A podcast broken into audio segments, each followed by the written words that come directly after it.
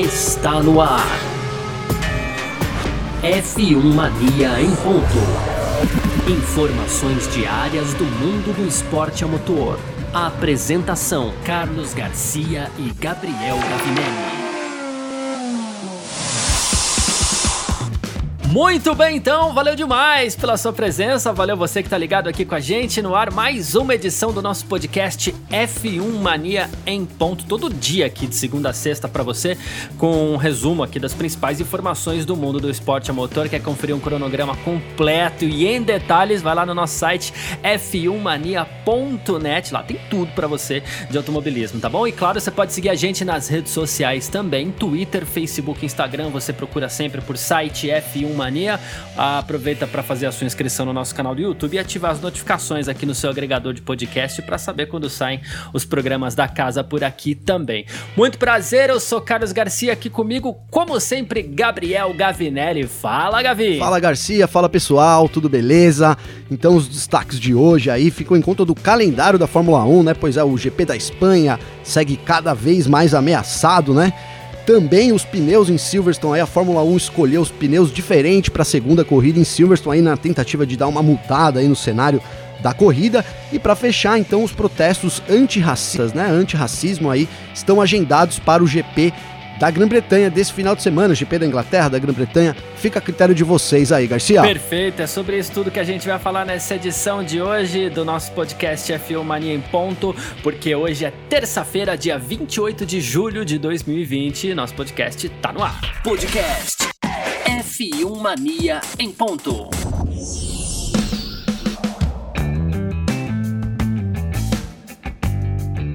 Pois é, rapaz, e fica difícil às vezes a gente mudar o assunto, mudar para outro lado aqui, tocar o barco, porque enquanto a Fórmula 1 não se decide, não consegue sequer fechar o seu calendário, com as previstas entre 15 e 18 provas para essa temporada de 2020.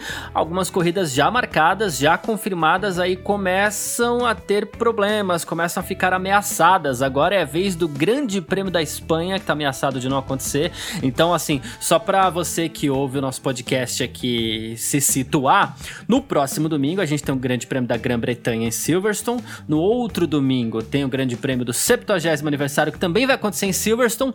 E aí depois tem o Grande Prêmio da Espanha, que vai acontecer em Barcelona, mas essa prova está ameaçada porque a Espanha vive um aumento significativo de novas infecções pelo coronavírus, né? Ou as infecções aí pela Covid-19 estão aumentando bastante na Espanha, que já está no temor da segunda onda ali, o que ameaçaria a corrida na Espanha, né, Gabriel? É isso, na verdade a gente até comentou aqui um tempo atrás é, sobre uma possível rodada tripla em Silverstone, né? Então, é, quando surgiu esse comentário aí da Espanha, de um, de um, possível cancelamento do GP da Espanha devido à segunda onda é, da pandemia da Covid, né? Então, já junto com isso surgiu aí o rumor, né, de que a Fórmula 1 é, analisaria uma terceira corrida no circuito de Silverstone, no caso da, de, da Espanha realmente não poder receber o, o GP, né? E pela evolução da, da Covid de, lá na Espanha de novo, né, nessa segunda onda aí, é, parece que realmente caminha para isso, viu? É, com, a, com a chegada, a gente sabe que alguns países sofreram essa segunda onda, uns mais, mais que, que outros, né? E a Espanha uhum. é um país que vem sofrendo muito com isso, então os casos têm aumentado assim de forma astronômica. Inclusive, é, algum, alguns relatos aí dizem que é possível que o número de infectados nessa segunda onda até seja maior do que o da primeira onda. Então, realmente é uma situação muito séria que a Espanha vive.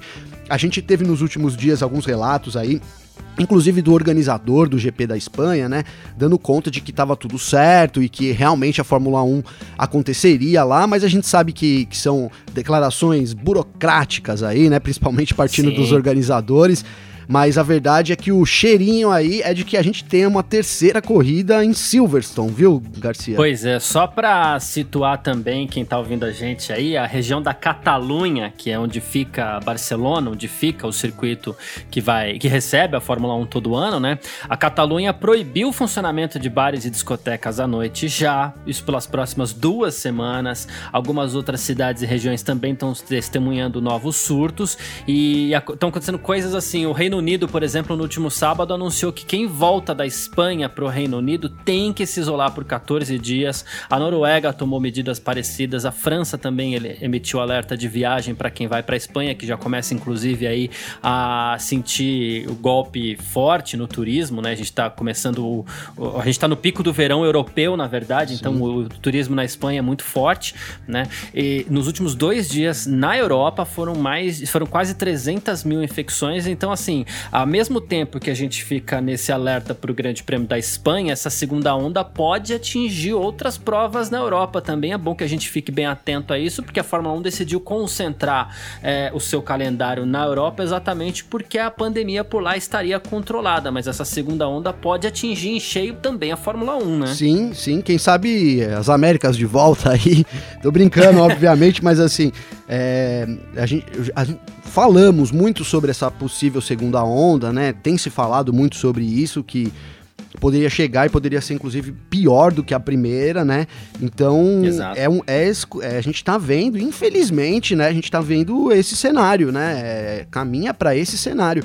E aí deixaria as coisas mais confusas ainda na Fórmula 1, né? Porque se eles estão com dificuldades aí para fechar as corridas, considerando só o, o continente europeu, se houvesse um bloqueio aí total, um lockdown de novo aí no continente, é, não sei, não sei, não sei como que a Fórmula 1 ia conseguir se encaixar aí, né? Ontem comentei aqui, inclusive no vídeo lá no YouTube nosso, no F1 Mania em Dia, Garcia, sobre possíveis provas aí na Malásia e no Vietnã também, né? Então, um jornalista lá, o Ian Parks, do New York Times, deu aí a informação de que a Fórmula 1, depois de Imola, que, que é a 13 terceira rodada hoje, hoje no calendário, né?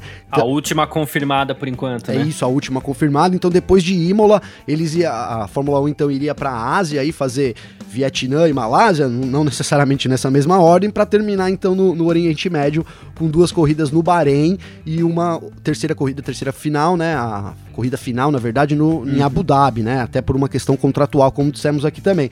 Mas se essa onda chegar, e já tá chegando, é, vai ter que ter de novo uma, uma reprogramação do calendário aí, e aí complica tudo, né, Garcia? É, a gente sabe que a Itália, por exemplo, ela vem se defendendo bem inicialmente dessa segunda onda. A Alemanha controlou muito bem a primeira onda e deve controlar bem a segunda também. E a gente tem casos aí, você citou o Vietnã. Vietnã é, é um dos exemplos aí de combate também. Então tem países que conseguem se livrar um pouco disso. E no meio disso tudo, entrou também aí a, a ideia da Turquia, né? Então a Turquia é. começa a se, se colocar também né, o, no site do governo turco, é, encontrar uma página onde eles anunciam projetos futuros e esses projetos incluem uma corrida de Fórmula 1. Eles estariam trabalhando para organizar uma corrida de Fórmula 1, lembrando que a Turquia recebeu é, no, no, no Parque de Istambul lá provas de 2005 a 2011 num circuito que todo mundo adorou, uma pista realmente muito seletiva, muito legal, muito bacana e aí seria seria inclusive uma alternativa bem legal aí, caso ela possa fazer parte do calendário 2020. Pô, pois é, a gente até comentou aí sobre é, que deu uma enfraquecida no calendário também a, a falta de corridas vou colocar de corridas boas, assim, de circuitos bons, né? Porque a gente tem. A, a, corrida na Hungria foi uma corrida boa num circuito que não é tão bom assim. Então, quem sabe a gente tem aí corridas boas também, circuitos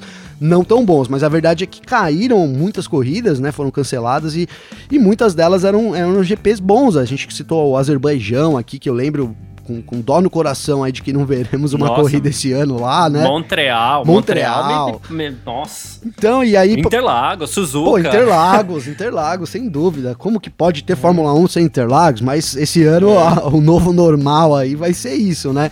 E aí surge então Istambul, né? A pista de Istambul realmente foram corridas é, maravilhosas aí. Eu lembro de algumas delas. Foi uma época que o Massa estava bem na Ferrari também, então ele venceu acho que duas ou três corridas lá, ali na, na, na ocasião. Então é um, é, um, é lugar aí que muito bom para os brasileiros também e muito bom para as corridas, né? Seria realmente é. uma grande adição aí se a gente tivesse a Turquia no calendário de 2020. Pois é, e aí é, entraria, a gente, semana passada a gente começou a fazer uns cálculos aqui de quantas provas teríamos e aonde teríamos essas provas e a gente gente chegou a cogitar duas provas no Bahrein. Se for fechar com 18 mesmo, a Turquia poderia substituir uma delas, né? Sim, sim, poderia substituir uma delas e quem sabe até de repente a gente comentou este GP da Espanha e é que como as datas depois pós GP da Espanha já estão agendadas e a gente falou sobre isso também, sobre como ficou difícil ali encaixar novas datas, né? Porque apertou tudo, então sobrou muito pouco tempo para eles fazerem 18 corridas aí, que, que é o que eles almejam fazer, né? A gente sabe que 15 Exato. é o número mínimo para fechar o contrato da TV e eles receberem os valores totais, então eles estão entre 15 e 18, mas aí aperta muito. Então, se, se, a, se a Espanha fosse cancelado, é, seria muito difícil, impossível pensar logisticamente, na verdade, em ter uma substituição com outro GP que não fosse ali perto, né? Ali na região, ali mesmo da, da Europa, ali. Então, por isso que surge o nome de Silverstone é, com força total. Mas aí sim é possível que a gente tenha então essa, essa, essa terceira corrida é, lá pro final, em vez de ter duas no Bahrein, aí, por exemplo, Turquia, Bahrein e Abu Dhabi seria bem legal, seria um final interessante. Aí, preferia que fosse Abu Dhabi, Bahrein e Turquia, mas beleza, seria um final interessante de temporada. E aí, a gente citou uma viagem pra, da Itália para China também, né? Que a gente falou, pô, precisaria de pelo menos duas semanas para levar a categoria da Itália para China. Sim. É, mas de repente, da Itália para Turquia, num, com um bom projeto de logística ali, você consegue fazer é, de Imola até Istambul em uma semana levando esses carros aí, ah, né? Talvez. E assim, a Fórmula 1 tentou, vai, vamos colocar que eles tentaram economizar no máximo a logística é, desse ano, mas não, não vai ter jeito, vai ter que ter uma hora que eles vão ter que gastar aí, talvez seja, seja a hora seja agora, entendeu? É, refazer a logística aí, investir um pouco mais. É, eu digo investir assim, gastar com uma coisa que não, não programada, né? Então, assim, a gente sabe que o circo da Fórmula 1 ele viaja e enquanto tá acontecendo corridas as primeiras corridas da temporada, já tem contender chegando em outras corridas, então tem toda uma, é, uma logística é. mundial aí pro para que aconteça as 20, por exemplo, esse ano tinha 21, 22 corridas, né? Seria o maior da história. Então, para poder acontecer isso, tem toda uma logística rolando enquanto as corridas estão acontecendo também. Então a gente viu assim a Fórmula 1 se defendendo muito nesse ponto de, é, de tentar é, suprir esses custos, de tentar reduzir ao máximo esses custos de logísticas, mas aí também agora com esse cenário e, e principalmente com a chegada dessa segunda onda, é, a Fórmula 1 vai ter que tirar dinheiro do bolso mesmo para poder completar esse calendário. É, e esse dinheiro a gente não sabe se ele vai sair também do bolso das equipes, porque as equipes pequenas estão começando a reclamar, inclusive, dessa indecisão da Fórmula 1. É indecisão não, né? Dificuldade, Sim. demora, porque a gente sabe que não é fácil também, né? Mas equipes pequenas, inclusive, já estão reclamando é, do, da demora para se anunciar o calendário da Fórmula 1 para esse ano de 2020, exatamente por conta da previsão de custos e dos ganhos também que eventualmente essas equipes teriam. Sim, né? sim. Se correr o bicho pega, se ficar o bicho come, né? Os caras têm que, né? Tem que fazer o campeonato. É. é melhor ter 10 corridas aí do que não ter nenhuma para as equipes, mas ao mesmo, ao mesmo tempo, é, 10, 10 corridas só acaba não, não, não fechando a conta. Então é uma, é uma situação é, totalmente atípica, óbvio, né? Mas assim, que a gente espera que eles consigam sair dessa sem a gente ter ninguém prejudicado, que eu digo do ponto de vista assim, de, do ano que vem a gente não vê uma equipe, por exemplo, no grid da F1, seria aí uma maior tragédia do, de 2020 é. que poderia resultar aí seria a gente ver, não ver algumas equipes aí no grid de 2021. Não sei, é, apesar de, de, de todas as equipes terem reclamado aí disso, ainda me parece uma situação um, pouco distante, né? Obviamente que eu não tô lá dentro, né? Para saber como, qual é as contas dos caras e tal. Mas assim, me parece que a, que a Liberty tem trabalhado intensamente nisso também para tentar manter aí as equipes e dar uma força aí, vamos colocar assim, né? Dar uma ajuda aí para que as equipes consigam se manter aí por, pelo menos para o próximo ano, né? Pelo menos até a situação voltar a ficar normal, digamos assim, é, né? Quem sabe isso aí, como contrapartida, não, não ajude, inclusive, é, a flexibilizar as negociações aí para o próximo Pacto da Concórdia. Ainda falando em calendário, só para a gente encerrar esse assunto, a gente sai rapidinho da Fórmula 1, vai para os Estados Unidos aqui, só para falar que a Fórmula Indy também está cancelando etapas. O Laguna Seca e Portland foram canceladas também por conta da pandemia pandemia. Esse anúncio foi feito ontem, tá? Então essas, essa, esses dois lugares não vão receber mais a, as corridas. E para manter o calendário com 11 corridas, a Indy vai pegar três etapas que seriam simples, vai transformar em rodada dupla, né? Mid Ohio, por exemplo, é, que teria uma corrida só, vai receber duas, depois o Gateway, né? E também o, as corridas que a corrida que seria realizada no misto de Indianápolis agora vai se tornar uma corrida com rodada dupla nos dias 2 2 e 3 de outubro, ah, pra gente encerrar o assunto calendário e a gente passar de novo pra Fórmula 1 aqui para falar sobre pneus. F1 Mania em ponto.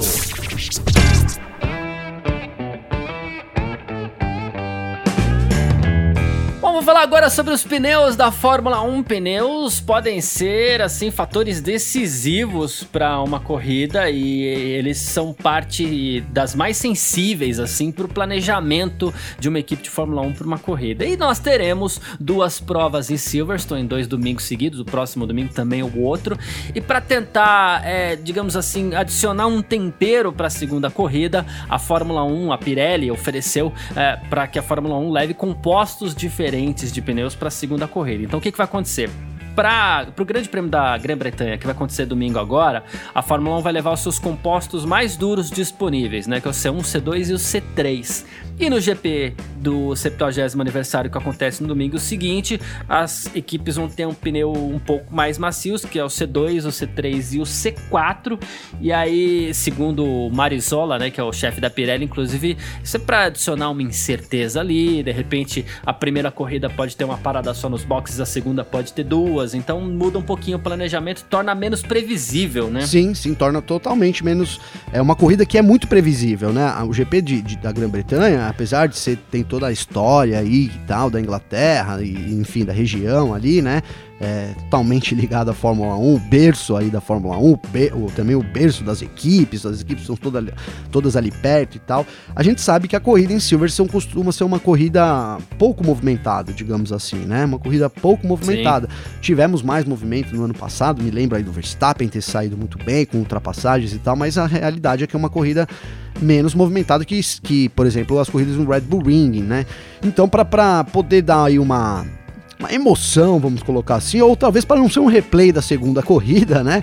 Então o, o GP dos 70 anos aí da Fórmula 1, ele vai com esse pneu, vai, é, um, ele, na verdade o pneu mais duro, o C1, ele não vai estar tá disponível e no lugar dele vai estar tá o C4, que é um pneu mais macio disponível, né?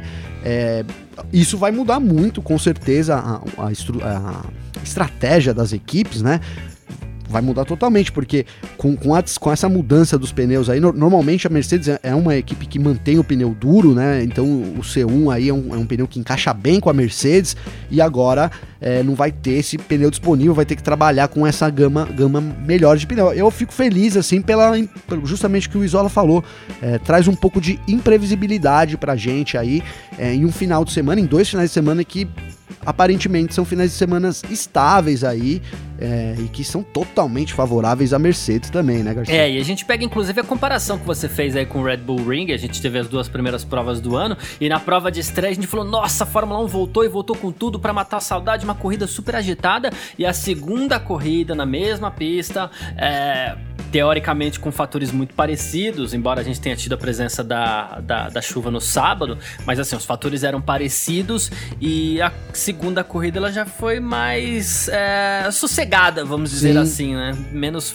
é, com menos surpresa. Então as equipes já tá, todo mundo já tinha é, assim a mão da pista. Então isso acabou afetando um pouco a segunda corrida, que foi mais menos agitada do que o normal pro Red Bull Ring. E é isso que a, que a Fórmula 1 tá tentando evitar para cima. É, e a gente viu como as equipes trabalham rápido também, né? No, na, na primeira e segunda é. etapa, né? Então o GP da Áustria e o GP da Estíria, aí realizados ambos no Red Bull Ring, a melhora das equipes na, na, primeira corrida a gente teve nove abandonos e na segunda corrida a gente teve um só.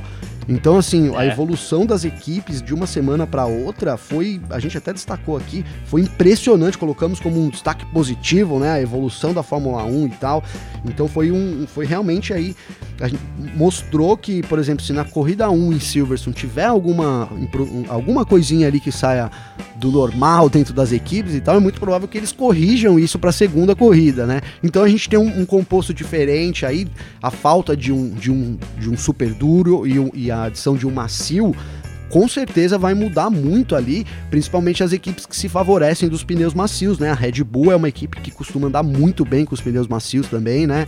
É, apesar de um ano meio é. atípico para Red Bull, vamos ver aí como eles saem, né? E tal, essa falta de potência da Honda aí tem atrapalhado muito a equipe austríaca.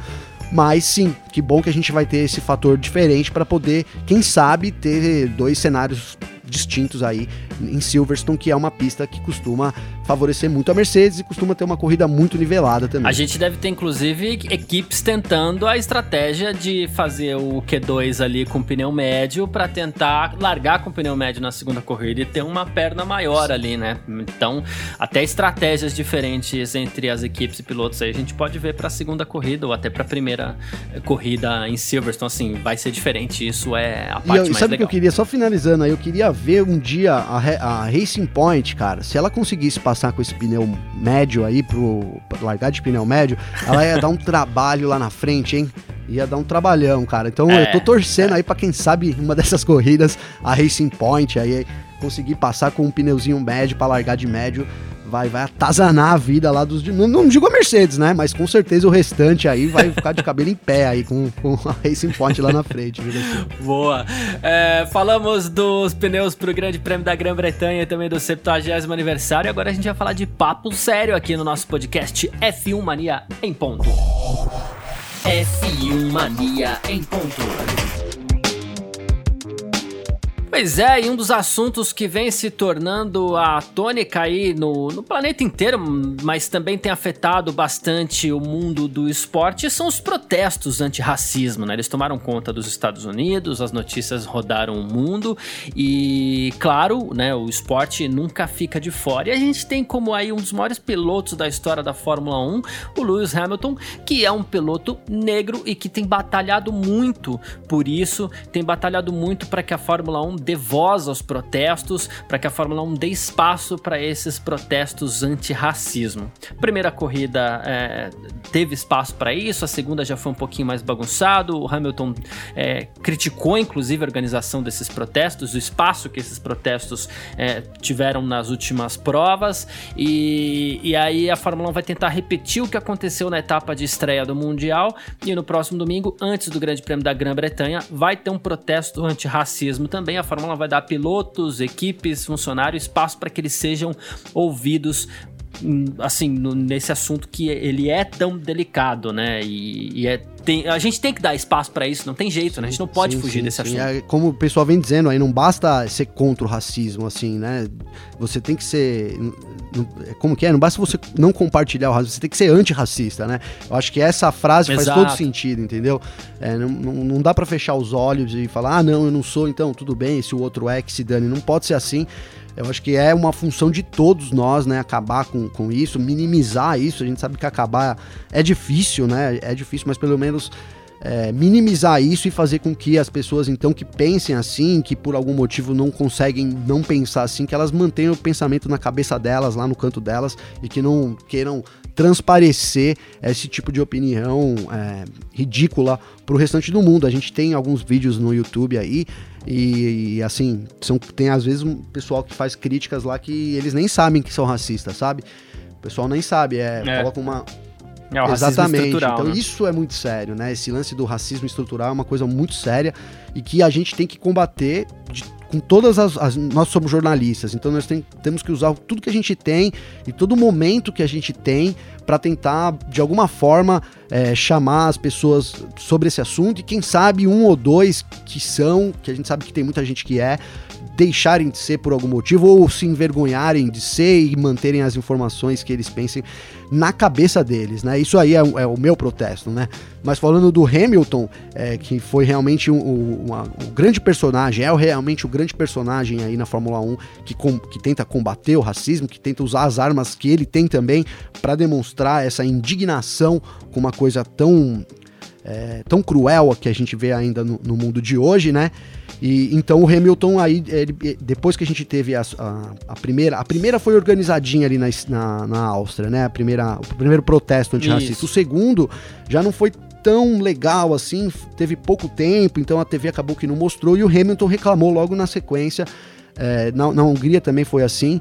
Então ele reclamou depois, dizendo que a Fórmula 1 tinha que é, traçar melhor os planos, tinha que deixar as coisas mais claras aí, para que os, os protestos pudessem é, ter alguma efetividade, né? Chegou para poder chegar nas pessoas da forma que, que eles devem chegar. E agora então a Fórmula 1 vai fazer isso, né? A Fórmula 1 vai organizar, então há um espaço na agenda reservado para esse momento, então é, foi incluído aí na programação da etapa um espaço é, para que pilotos, equipes e funcionários aí possam então demonstrar da maneira que quiserem, né? Igual foi da primeira, não é obrigado ninguém a se ajoelhar, cada um vai demonstrar da maneira é, que, que, deseja, que acha que deve demonstrar é, se posicionar contra o racismo, então, né, Garcia? É isso. O Hamilton ele chegou. A, a, grande, a grande briga é essa, né? Primeiro que você quando elabora qualquer tipo de protesto, seja contra o que for, você precisa de visibilidade. A visibilidade da Fórmula 1 está em grande parte na TV.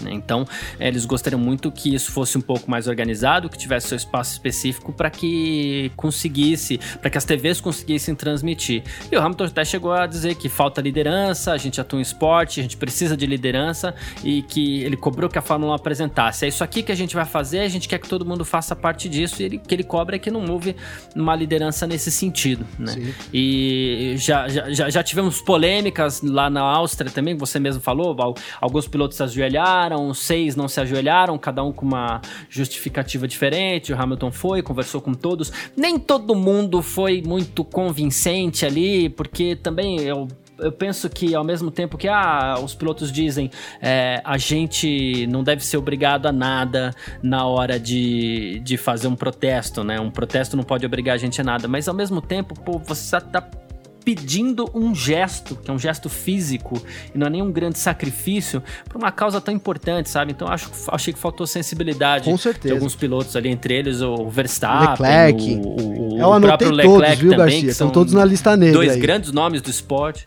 É, dois grandes nomes do esporte aí, da Fórmula 1. Então, sabe, ao mesmo tempo não custa nada você falar, pô, eu tô...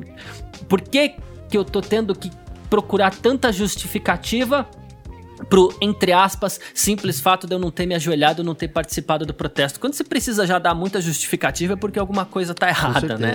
Então, é, então isso daí que, que, que ficou já meio estranho ali, mas ninguém tem que ser obrigado a nada mesmo, e é importante que ninguém seja obrigado a nada, porque aqueles que não estão realmente engajados na luta anti-racismo, ou até na própria campanha que a Fórmula 1 resolveu criar, que é o We Race as One, né? Nós corremos como, como um, é, quem não tiver disposto a colaborar de verdade com a campanha, é bom que essas pessoas elas fiquem lá mesmo, ó, em pé, porque elas vão se destacar e a gente vai ficar sabendo exatamente é, quem são. A gente fala bem dos pilotos aqui, esportivamente falando, a gente citou dois dos principais nomes da categoria, mas na questão do comportamento a gente tem a nossa liberdade também para eventualmente criticar se Com certeza, necessário. Eu quero até fazer uma correção pra você ver como é que é, né? Eu, eu falando aí dos pilotos que te interrompi, até desculpa por isso também, mas assim, coloquei aí Imagina. que é, os pilotos estariam na lista negra, né? Então peço perdão aí pela palavra colocada de forma errada, né?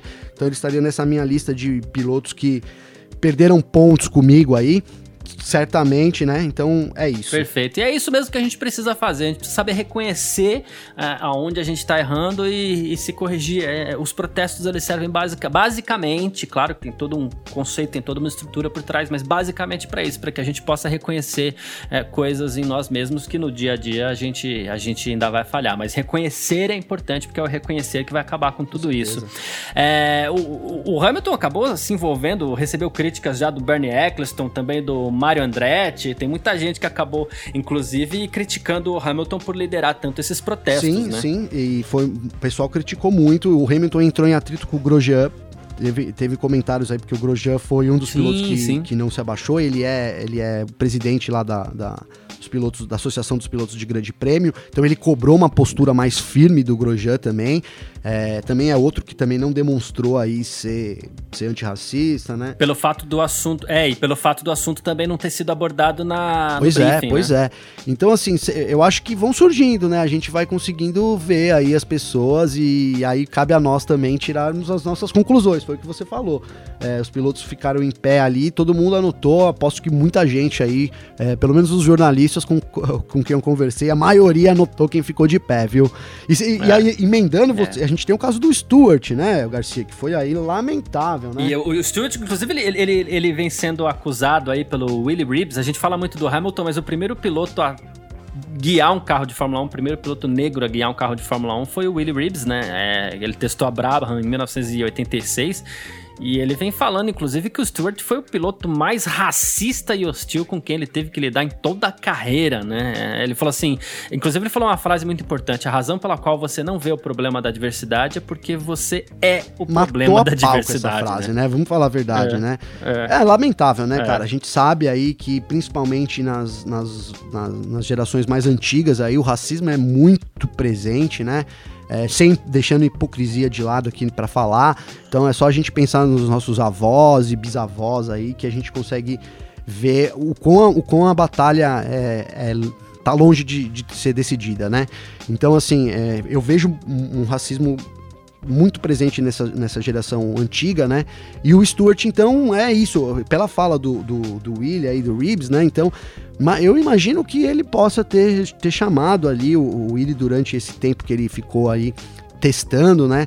Realmente deve ter sido lamentável a situação que o piloto passou e é uma coisa que, é, que a gente vê. O Mario Andretti foi outro que, que criticou também. Então, enfim, é, esse racismo estrutural aí talvez eles nem saibam, mas é, é presente muito nessas pessoas. É, o- E é muito lamentável. O Stewart que já havia criticado o próprio Hamilton, né? É, dizendo que não era um problema tão grande, assim, alguma coisa nessa linha. Então, é. Enfim, delicadíssimo e a gente espera que, que a gente espera que esses protestos e, e- toda essa batalha do Hamilton não seja em vão e que ele consiga cada vez mais espaço, mais voz. E, e, infelizmente é um problema demorado de se resolver, mas tem que seguir o caminho. Com certeza, e vamos dar nome aos bois mesmo, né? Se, se a gente vê quem é quem, vamos citar. Sim, é, sim. O Hamilton tem que fazer Tá. isso. É, o, o Ri- Reeves veio agora dizer isso também do Stuart. Então, que bom, que bela atitude. As pessoas precisam mesmo dizer quem é quem. A gente precisa saber quem é quem. Não digo nem pra é, cancelar nem nada assim, mas as pessoas precisam saber quem são as, as pessoas que. Que, como ele disse aí, né, são a os causadores, não vem problema porque são realmente os causadores do problema. né? Justamente. É isso. Bom, vamos encerrando por aqui a nossa edição de hoje do nosso podcast F1 Mania em ponto. É, todo dia aqui de segunda a sexta para você com um resumo das principais informações do mundo do esporte a motor e esse é um conteúdo do site f1mania.net em detalhes lá tudo para você do automobilismo, tá certo? Você aproveita também para seguir a gente nas redes sociais, site F1 Mania tanto no Twitter quanto no Facebook e no Instagram. Faça a sua inscrição no nosso canal do YouTube e ative as notificações aqui no seu agregador de podcast também. Eu, Carlos Garcia, quero agradecer a presença de todo mundo. Valeu demais. Valeu você também, Gavinelli. Valeu, Garcia. Obrigado mais uma vez pelo papo aí. Tamo junto. Valeu também o pessoal. A gente se vê amanhã. É isso, abraço e tchau. Informações diárias do mundo do esporte a motor. Podcast F1 Mania em ponto.